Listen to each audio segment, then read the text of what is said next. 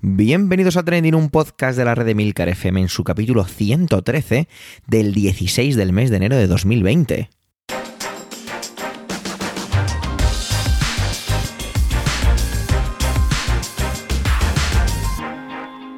Trending es un podcast sobre lo que pasa, sobre lo que ocurre, sobre las noticias que pueblan las redes sociales. Todo ello con opinión y siempre con ánimo de compartir.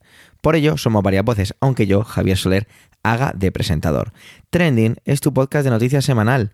Adelante. Vamos a empezar con Manuel, que ya es un poco tradición y que me gusta ponerle así el primerito. Él siempre intenta traernos trending, tendencias, noticias que tengan que ver con el mundo de la cultura. Para él es algo muy importante y de hecho profesionalmente tiene mucho que ver con él. Y ha encontrado en el nuevo gobierno una buena manera de hablar sobre los ministerios, en este caso, como no podía ser otra manera, del Ministerio de Cultura. Tanto el ministro saliente como el ministro entrante. Vamos a ver qué nos ha preparado. Adelante, Manuel.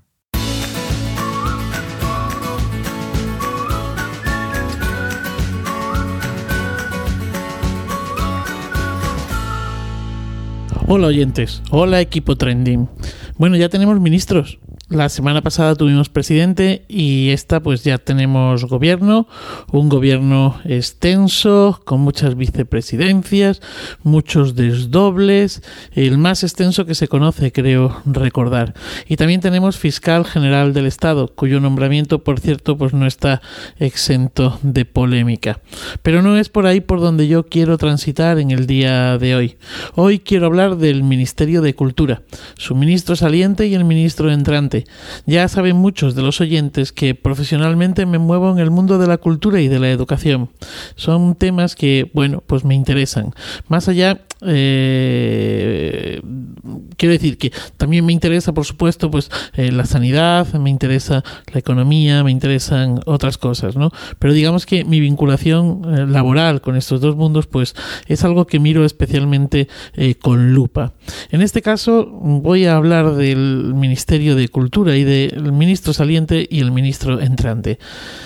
Eh, miren ustedes, me alegré mucho, eh, pero mucho, cuando Pedro Sánchez nombró a José Guirao como ministro de Cultura, el ministro saliente hoy en, esta ocasión.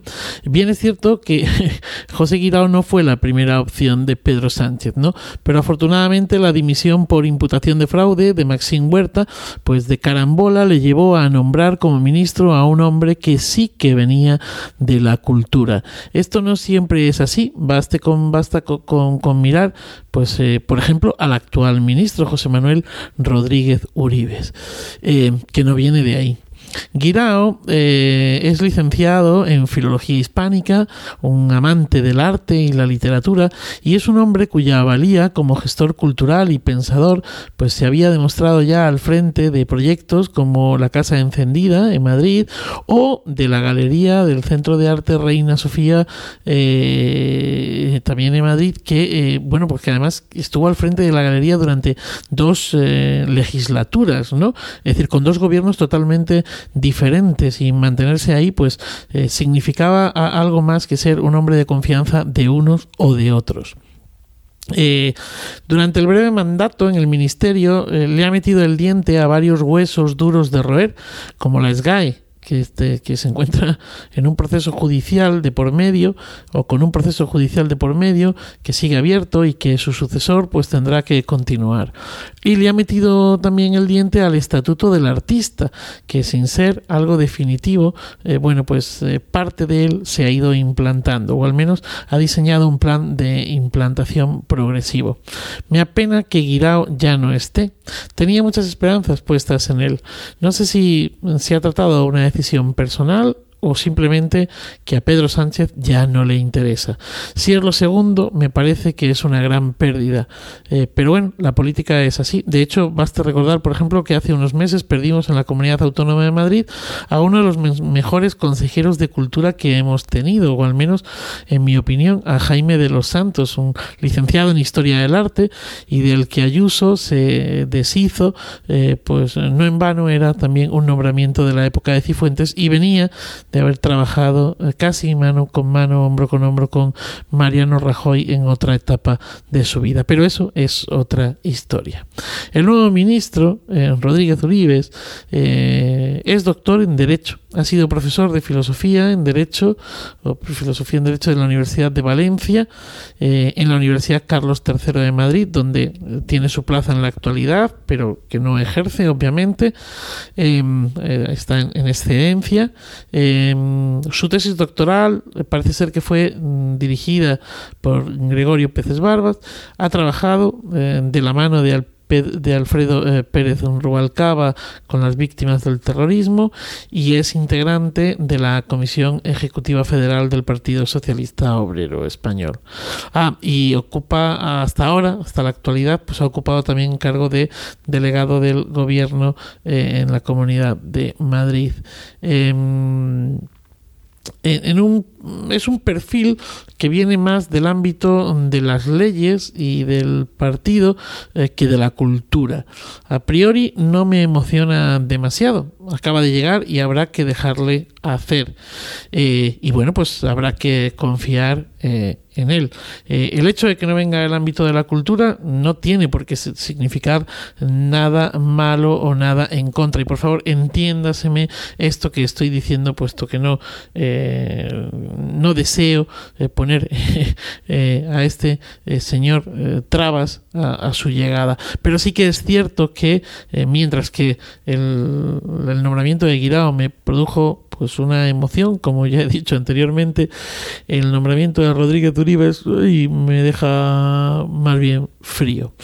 Bueno, eh, Uribes no lo va a tener fácil, eh, tiene que eh, finalizar el estatuto eh, del artista, ese sería uno de los retos, otro sería la reforma a ver si ya se hace una vez del, del INAEM, del Instituto Nacional de las Artes Escénicas y de la Música, eh, la elaboración de la ley del mecenazgo, que esto es un tema que viene eh, anunciándose, eh, coleando, pues yo creo que desde 2011, 2012, no sé si fue ya con el ministro Bert que, que, se empezó a, hablar de esto, y, y, bueno, y que, ahí, ahí sigue la ley pendiente, la ley esta de mecenazgo.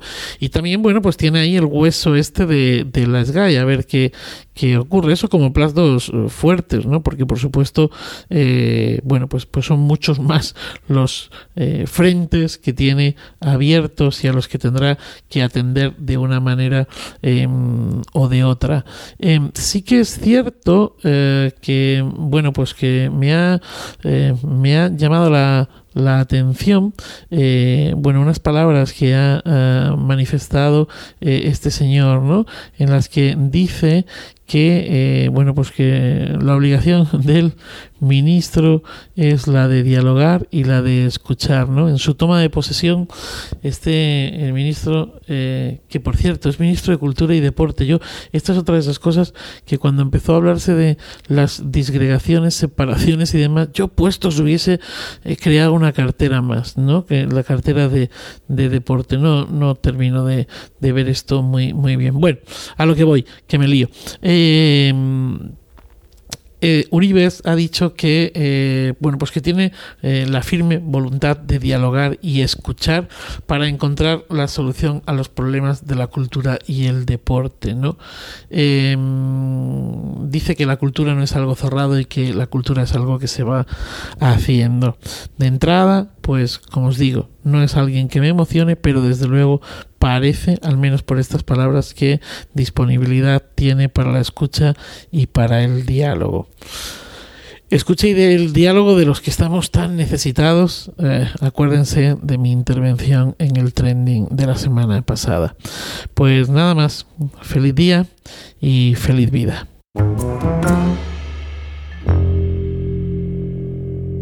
Emilio nos trae un trending más internacional y pone su ojo en Rusia, donde acaba de estar una crisis política que está haciendo temblar el Kremlin. Siempre había querido decir algo así, tipo muy James Bond. Os voy a dejar con él su intervención y qué está pasando en la madre Rusia. Adelante, Emilio.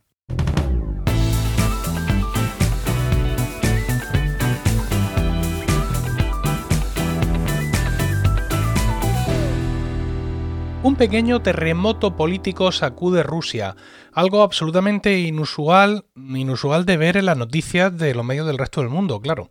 No dudo yo que en Rusia pues tengan sus problemas locales, regionales, no sé si se organizan por regiones o comunidades autónomas o no, sé cómo lo harán, pero bueno, pues tendrán sus problemas y, sus problemas incluso nacionales, ¿no? De que el gobierno dice esto, que si el IPC ruso eh, y todo ese tipo de historias, pero la realidad es que al resto del mundo nos trasciende más bien poco, o las cosas que ocurren no llegan a ser consideradas, digamos, de real importancia para lo que viene siendo el día a día o el devenir de la nación rusa. Todo ello sin duda eh, viene por ese puño de hierro con el que eh, Putin mantiene sujeta a toda la nación.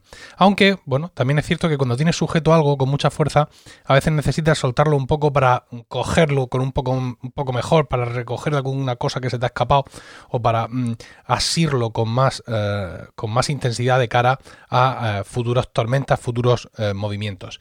Quizá eso es lo que está pasando en esos momentos y quizá por eso pues todo lo que ha pasado esta mañana ha trascendido. Esta mañana Putin ha, bueno, esta mañana cuando yo estoy grabando esto, quiero decir el miércoles, Putin pronunció su discurso del Estado de la Nación, que es un momento complaciente, un, momento de pomposa propaganda personal, donde realmente solo faltan los gritos de César, César, sin siquiera un triste esclavo que recuerde a Putin, sujetándole la corona de laurel, que solo es un mortal. Pero claro, Putin es muy listo. Putin no necesita que le recuerden que es un mortal, ya lo sabe él. Y el discurso de esta mañana de alguna forma iba de eso. Eh, Putin se ha descolgado al final haciendo una propuesta de cambio en la Constitución. Según esta propuesta, el Congreso, y no el presidente, sería el que nombraría al primer ministro y al gobierno. Un primer ministro con unos poderes eh, mucho más considerables que los que tiene en la actualidad y con mucha más independencia del resto de poderes de la nación. Y también con más condicionantes para poder acceder al cargo. Quedarán vetados quienes no hayan vivido en Rusia durante los últimos 25 años, hayan tenido nacionalidad extranjera y tampoco podrán presentarse quienes dispongan o hayan dispuesto de permiso de residencia en otro país. Vaya tela. Su mandato como presidente acaba en 2024 y parece que prepara su vuelta al puesto de primer ministro. Hasta ahora eh, ha tenido que hacer eh, cierta rotación porque la constitución rusa impide detentar el cargo de presidente durante más de dos mandatos seguidos. Mandatos los que tú quieras, pero seguidos dos. De esta forma se ha intercambiado el puesto con el actual primer ministro Dmitry Medvedev. Os juro que he entrenado este nombre antes de darle a grabar. Putin fue presidente de Rusia entre el año 2000 y 2008 y luego Medvedev fue presidente desde 2008 a 2012 y en ese tiempo Putin tuvo el cargo de primer ministro. Y luego pues cambiaron de nuevo. Desde 2012 Putin es presidente y Medvedev es eh, primer ministro. Bueno pues justo después del discurso de este discurso de Putin eh, Medvedev el primer ministro y todo su gobierno han dimitido. Oficialmente para dejar al presidente el espacio necesario para que consiga sus reformas.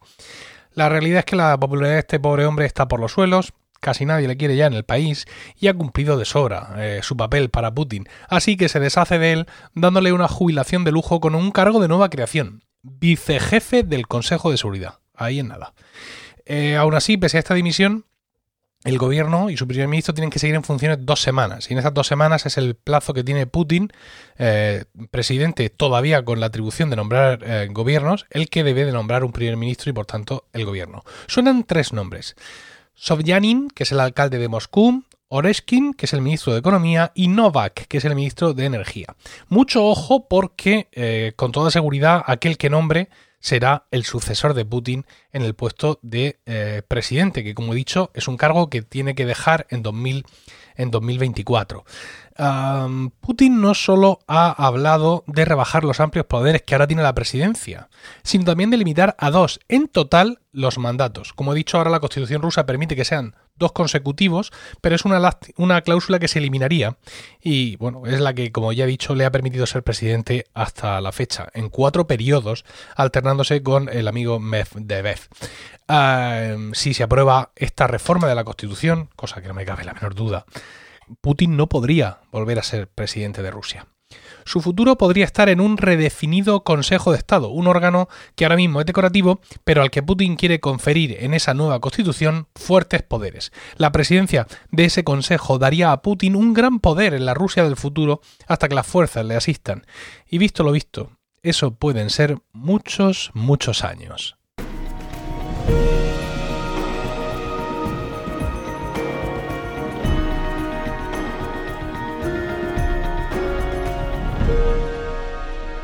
La medicina no es algo que me llame mucho la atención. Me fascina, pero no me llama la atención. Hemos sido capaces de llegar a una, pero seguimos desconociendo muchísimas cosas de nuestro, propio, de nuestro propio cuerpo, ¿no? Cómo funcionan, la razón de ser, cómo es esto, cómo es lo otro, qué desencadena, ¿no? Si no fuera por los avances médicos, pues eh, no voy a empezar con cifras de oh, cuánta gente moriría y demás. No, lo directamente lo personalizo en mí. Es posible que yo ya a estas alturas estaría muerto. Hace mm, algo más de dos años, pues eh, me estirparon la vesícula biliar, ya que tenía unos cálculos tipo Champions League. Pero bueno, no vengo a contaros las maravillas de mi operación. Eso quizá a lo mejor para otro trending o para una cerveza, ¿no? Os traigo una noticia amable, de esas que es que me encanta encontrarme y que vi a primera hora de ayer, a primera hora de la tarde, mejor dicho, de ayer. Nota que un equipo de científicos, entre los que hay un español, encuentran eh, las posibilidades de tratar la metástasis en el cáncer. O por lo menos han encontrado qué pasa en el proceso de la metástasis. El cáncer es un enemigo eh, del que no es fácil deshacerse, al que no es fácil vencer. Seguro que todos tenemos casos cercanos o incluso propios sobre el cáncer. Es algo muy cotidiano y que nos acecha constantemente. Me costó mucho en su día entender por qué se producía el cáncer, ¿no? Eso de que las células pues tengan un descontrol en su división y se vuelvan malas contra el propio organismo.